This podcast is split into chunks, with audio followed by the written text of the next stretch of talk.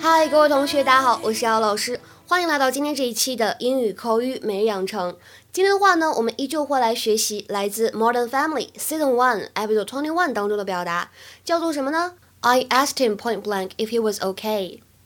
I asked him point blank if he was okay. He said he was, so I just I asked him point blank if he was okay。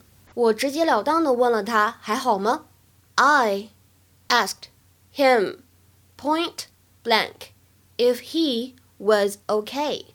今天这个句子呢，实际上非常不好读，为什么呢？第二个单词它在英式英语当中呢读作 ask，ask，美式英语当中呢读成 ask，ask，梅花音。这里的 ask 后面加了 ed 以后呢，这个 ed 发的是 t 的音。那么这样子的话呢，我们就有一个完全失去爆破的现象了。这个 ask 它的动词过去式呢就应该读成 asked，asked。哎，对，这样一个感觉。那后面呢还有一个 him，这里呢我们注意一下，有一个击穿爆破，就是前面这个 t 把后面字母 h 发的这个清辅音给击穿了。所以呢，你们听到元音读的像什么呢？像 asked him。asked him. 就会感觉这两个单词读出来 k 没有听到，也没有听到。现在能明白了吗？所以这个呢，我标了四颗星，确实是比较难读的。I asked him point blank if he was okay。那另外呢，注意一下这里的 point blank 当中呢有一个完全失去爆破，前面这个 t 感觉呢没有读出来。point blank，point blank，只做口型没发音。I thought you dealing your dad. Oh yeah, I did. He's fine. So Whoa, you got that from a two minute conversation? I asked him point blank if he was okay. He said he was, so I just Just swapped some jokes and moved on. Phil, the man needs more of a push than that. look. If he wants to talk to me about it, he will. Geez, someone's panties are in a bunch.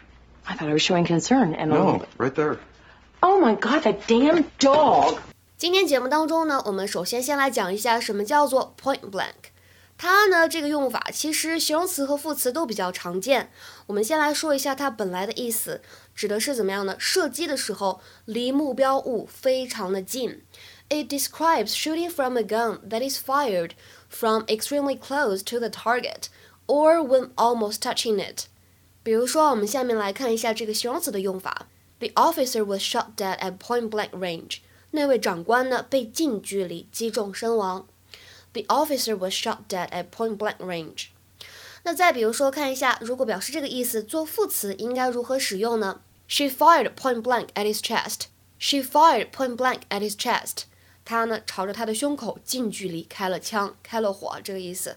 但是呢，在我们今天关键句当中，这里的 point blank 跟开枪没有什么联系，而表示的是直截了当的。它的话呢，也是形容词、副词都可以。比如说，看一下形容词的用法，一个直截了当的拒绝就是 a point blank refusal。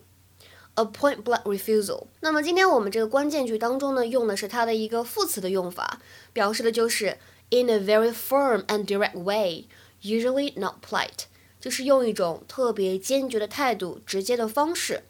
通常来说呢，如果是这样说话，就不太会怎么样呢？考虑是不是礼貌。比如说，看一下下面的一些例句。第一句话，Polly declared point blank that she would never go there again. Polly 直截了当的说，以后再也不会去那里了。Polly declared point blank that she would never go there again.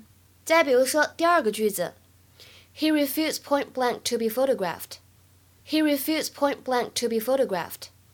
他直截了当的拒绝了别人摄影的要求，别人摄影的请求，就是不让别人拍这个意思。 OK，今天节目当中呢，除了讲这个 point blank，我们还有另外一个表达。先来听一下这样一个句子 Geez, someone's panties are in a bunch. Geez, someone's panties are in a bunch. Geez, someone's panties are in a bunch. Geez, someone's panties are in a bunch. 天啦噜，有人的小裤裤揉成一团了。这里的 panties 指的是女士内裤的意思，英式英语当中呢叫做 knickers，knickers。 那在英语当中呢，如果碰到下面的短语，get one's panties in a bunch，get one's panties in a knot，get one's panties in a twist，或者呢，英式英语当中叫做 get one's knickers in a twist，get one's knickers in a twist，都表示什么意思呢？ 跟内裤呢其实没有特别直接的关系啊，它通常来说用的是引申义，to become overly upset or emotional over something, especially that which is trivial or unimportant， 就是对那种鸡毛蒜皮的事情怎么样呢？非常情绪化，表现非常夸张的意思，大惊小怪。比如说，看一下两个例句，呃，Don't get your pennies in a bunch. I'll have the car back by tomorrow morning. 哎呀，安啦，不用大惊小怪，明天早上呢，我就会把车还回来的。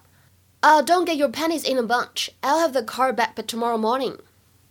再比如说第二个句子，In my opinion, people are getting their pennies in a bunch over this election.